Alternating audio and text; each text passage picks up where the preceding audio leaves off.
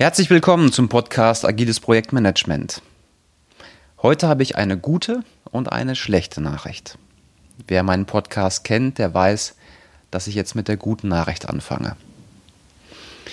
Vor kurzem habe ich ein Projekt begonnen und dieses Projekt ist momentan zu 80 Prozent fertig. Und ich wollte eigentlich einen Videokurs rausbringen, weil in diesem Projekt alles passiert ist. Alles. Vom Anforderungen schreiben, über Lieferanten suchen, Kickoffs durchführen, Lieferantenwechsel, weil der nicht performt hat. Alles, wirklich. Ähm, ich habe mich nur dafür entschieden, dass ich keinen Videokurs rausbringe, sondern dass ich das in verschiedenen Parts in diesem Podcast mache. Mm, zum einen, weil mir aktuell die Zeit fehlt, auch noch einen Videokurs zu produzieren und äh, zum anderen, weil ich den Fokus dann verliere. Also, wie stelle ich mir das Ganze vor? Es geht dabei um ein Projekt, bei dem ich ein Hardwaregerät zum Gleitschirmfliegen ähm, als App nachbaue. Also einmal als App für das iPhone und einmal als App für die Apple Watch.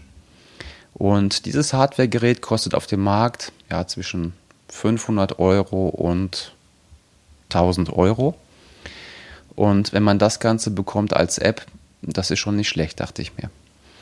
Das heißt, ich stelle mir das so vor, dass es verschiedene Parts gibt. Der Part 1 ist zum Beispiel, dass ich die Anforderungen beschreibe als User Stories, als Epics und das Design als Wireframes und dann werde ich dabei erzählen, wie ich das getan habe warum ich bestimmte Tools benutze und natürlich auch welche Tools ich benutze. So, dann geht es weiter. Dann äh, geht es um die Priorisierung natürlich auch. Das heißt, wann sind welche Stories für mich ein MVP, ein Minimal Viable Product, also das kleinste Produkt, mit dem ich auf den Markt gehen kann. Der zweite Part der geht dann darum, Lieferanten zu suchen. Das heißt, ich werde dir erzählen, wo ich nach Lieferanten geschaut habe. Also, wir bieten natürlich auch Softwareentwicklung an, so ist das nicht. Aber dadurch, dass es ein eher überschaubares Projekt ist, ähm, ja, macht es da Sinn, im Bereich Nearshoring zu schauen und alles weitere erkläre ich dann.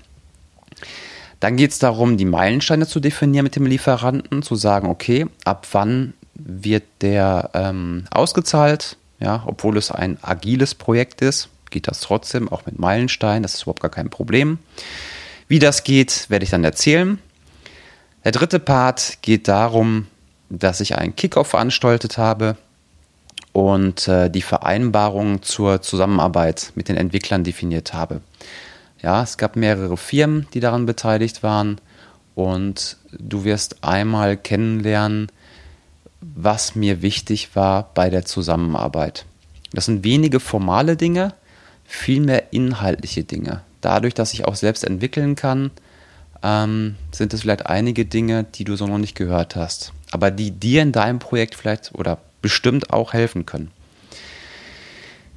Dann haben wir den vierten Part. Im vierten Part geht es um die Entwicklung selbst. Das heißt, wir haben jetzt viel geplant, wir haben vereinbart und jetzt können wir die Entwicklung starten. Das heißt, ja, wie ist die Entwicklung verlaufen? Hm, wie habe ich für Transparenz gesorgt? Wie habe ich die Dinge getrackt? Wie habe ich dafür gesorgt, dass ich immer den Quellcode als Kunde besessen habe und der nicht irgendwo mit dem Lieferanten war? Im fünften Part geht es darum, ja, wenn das die guten Zeiten waren, dann kamen die schlechten Zeiten. Ein Lieferant hat nicht performt und du wirst sehen, wann ich die Reißleine gezogen habe. Ich habe die ganze Kommunikation noch in Slack. Und ähm, ja, die werde ich mir jetzt mal exportieren. Teile davon werde ich dir vorlesen, sodass du langsam aber sicher merkst, oh, da passt irgendwas nicht, da passt irgendwas nicht. Und wo ist da der Zeitpunkt zu sagen, ich gebe dir noch eine Chance und irgendwann halt zu sagen, nee, jetzt ist vorbei. Ähm, du wirst dabei auch sehen, dass der Übergang zu einem anderen Lieferanten spielen einfach war. Mhm. Und warum das so einfach war, das erkläre ich dann auch in diesem Podcast. Der sechste Part, ganz aktuell, da geht es darum, dass sich Teile in der Ukraine habe entwickeln lassen. So, und in der Ukraine ist dann der Krieg ausgebrochen. Was hat das für die Entwicklung bedeutet? Ja, das hat einiges bedeutet. Das sind, das sind so die sechs Parts. Ähm, der siebte Part, das werden die letzten 20 Prozent sein. Die kenne ich aktuell noch nicht. Aber ich würde sagen, alle großen Risiken sind weg. Die größten Teile der Systemintegration sind passiert. Ähm, ich würde nicht erwarten, dass wir jetzt noch große Überraschungen erleben. Es ist viel Fleißarbeit noch dabei. Aber wenn wir bei dem letzten Part sind in dieser Podcast-Serie, dann wird die App sehr, sehr wahrscheinlich im App Store zu finden sein. So, jetzt bleibt noch die schlechte Nachricht. Eigentlich hatte ich mir vorgenommen, jede Woche einen Podcast wieder rauszubringen. Hm, momentan habe ich aber keine Chance. Also in der aktuellen Lage, in der ich mich befinde, brauche ich nochmal sechs Wochen und dann geht es wieder richtig los mit dieser mit dieser Serie und den, ja, wahrscheinlich sieben, sieben, vielleicht werden es auch acht Parts werden. So, jetzt sagt da jeder Podcaster, abonniere diesen Podcast, dann verpasst du keinen mehr. Hm, in dem Fall ist das wirklich sinnvoll, würde ich sagen, weil es halt wieder sechs Wochen sind. Und ja, musst du nicht. Ich kann dir das Datum nennen. Der erste Podcast mit dieser Serie wird beginnen am 23. Mai. Also von daher, du kannst dir auch einen Kalendereintrag machen. Einfach ist halt, wenn man den Podcast abonniert und dann wird man automatisch daran erinnert. Okay, also von daher noch ein kleines bisschen Geduld, aber dafür wird es dann hochqualitativ, denke ich. Ähm, vielleicht mal ein Stück weit anders auch als andere Podcasts mit dieser Serie. Das kommt auch daher, dass mich jemand angeschrieben hat, schon vor einem Jahr der gesagt hat, hey, mach doch mal irgendwas, wo ich so ein ganzes Projekt kennenlerne, von vorn bis hinten.